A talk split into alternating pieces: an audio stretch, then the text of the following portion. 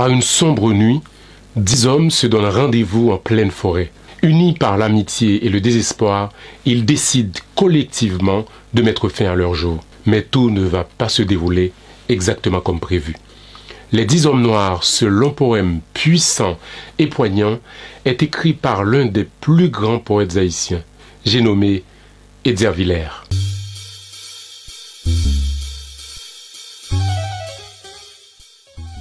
Edzer Villers publie Les Dix Hommes Noirs en 1901.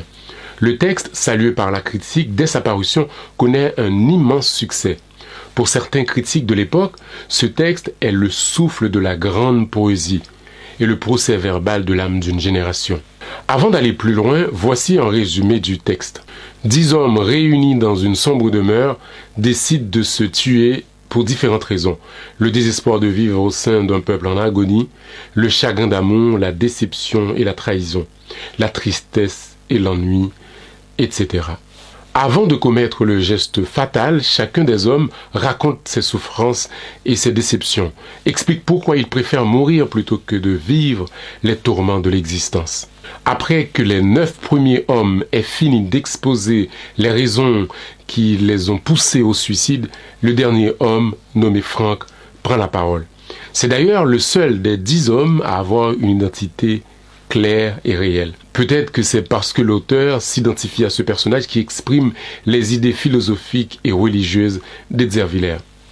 Donc Franck prend la parole pour expliquer à ses compagnons qu'ils ne doivent pas baisser les bras. Tel un stoïcien, Franck invite ses amis à accepter leur sort, à accepter ce qui ne dépend pas d'eux, c'est-à-dire cette souffrance que le sort leur inflige. Franck déclare qu'il y a une sorte de purification dans la souffrance. La vie est triste, oui, mais elle est grande aussi, déclare Franck. À quoi sert de se tuer poursuit-il? S'imagine-t-on être inutile parce qu'on n'a pas réussi? Et d'ailleurs, qu'est-ce que c'est que le succès? La misère, la faim, les souffrances ne sont pas les signes de l'échec. On n'a pas le droit de se condamner tant qu'on n'a pas tout tenté. Et le désespoir n'est pas une solution. C'est une démission. Malgré ces exhortations, les autres ne veulent pas écouter Franck. Leur décision est prise. Ils veulent mourir là tout de suite, maintenant. Et si Franck tient à ses beaux discours, il n'a qu'à partir, rejoindre les siens et continuer sa vie. Mais Franck ne se voit pas abandonner ses amis. Ce serait de la lâcheté, car leur destin est lié. Le cœur déchiré, l'âme en peine, Franck décide de rester. Rester pour mourir avec ses compagnons. Ils se sont mis d'accord sur la manière de mettre en œuvre l'opération. Ils s'alignent l'un après l'autre. Le deuxième homme tuera le premier. Le troisième tuera le deuxième, et ainsi de suite. Le dixième homme, c'est Franck. C'est lui qui doit exécuter le neuvième homme et ensuite se suicider. Quelle terrible responsabilité pour Franck. Lui, le stoïcien, et qui a la crainte de Dieu, doit être celui qui commet le double meurtre. Pourquoi lui d'ailleurs? Pendant que Franck réfléchit, les cadavres s'alignent autour de lui. C'est son tour. Il tue le neuvième homme. Il ne reste plus que lui. Franck est resté debout, les bras tendus, glacés. Il se met à rire. Un rire effrayant et glaçant. Il est devenu fou. Franck est devenu fou. Voilà en substance un résumé des dix hommes noirs, ce texte sublime et très shakespearien. Au final, il n'a pas eu de suicide dans cette histoire. Tous ont commis un crime, celui d'exécuter un ami, à l'exception de deux cas particuliers. Le premier cas est celui du premier homme abattu. Lui, il n'a tué personne. Le deuxième cas est celui de Franck. Franck, le héros, le dixième homme. Il est le seul survivant et il doit porter seul ce lourd fardeau de vivre avec le souvenir de ce terrible drame. Et c'est pour ça d'ailleurs qu'il est devenu fou. Edgar Villers est un génie et je ne vous apprends absolument rien en vous disant cela. Avec cette œuvre, il a montré que ce qui le préoccupait est par-delà les questions d'identité ou d'autres thèmes haïtiano-haïtiens très chers aux poètes haïtiens. Ce qui l'intéressait et l'obsédait, c'est ce qui a toujours obsédé les plus grands écrivains de tout temps et en tout lieu, à savoir le drame de la vie, le mystère de la mort et toutes ces questions existentielles qui préoccupent ceux qui ont une conscience élevée.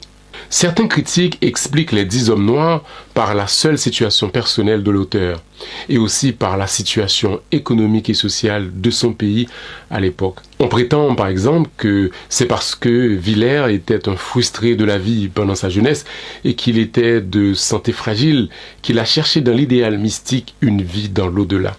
On explique également que les bouleversements sociopolitiques de son temps sont pour beaucoup dans sa vision pessimiste. Je considère que même s'il faut prendre en compte ces considérations, elles ne peuvent pas être les seuls éléments qui permettent d'expliquer, qui permettent de comprendre l'œuvre d'Edzer Villers. Ceux qui pensent le contraire ont une vision étriquée de la nature humaine. Si on pense qu'Edzer Villers a écrit ce texte uniquement parce qu'il était malade et parce que les choses n'allaient pas bien dans son pays, cela voudrait donc dire que s'il était en bonne santé et que le pays n'avait aucun problème politique, il aurait écrit une œuvre optimiste et que seules les conditions matérielles peuvent expliquer l'humeur et l'attitude d'un individu face à l'existence.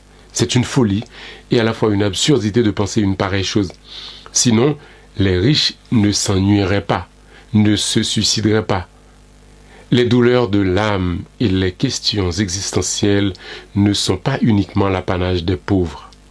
J'entends là pauvre en esprit et pauvre matériel. La réalité est, bien plus complexe. Indépendamment de sa situation sociale et de ses conditions matérielles, l'individu peut ressentir un mal-être. Je dirais même que cela peut se ressentir parfois plus chez le riche que chez le pauvre.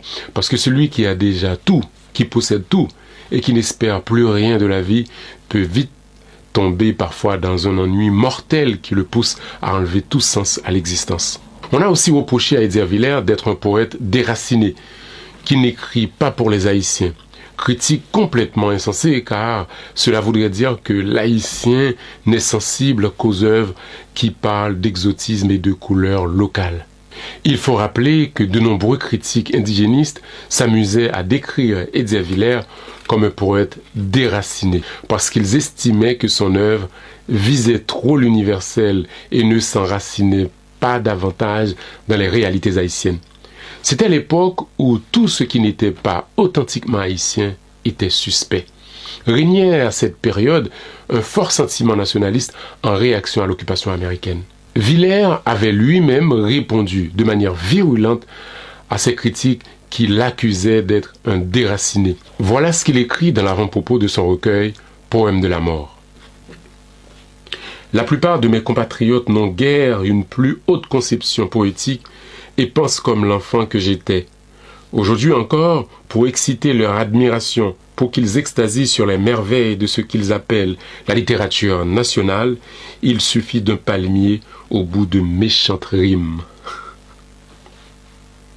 Dans des phrases décousues et où le sens commun, le bon goût et la langue française sont tour à tour et quelquefois tous ensemble outragés, avec une fougue toute tropicale. Et ailleurs, il écrira dans ce même esprit Je n'ai pas écrit pour les amateurs d'exotisme, j'ai écrit pour ceux que tourmentent les drames de la vie, les problèmes de la destinée et de l'âme. Voilà qui est dit.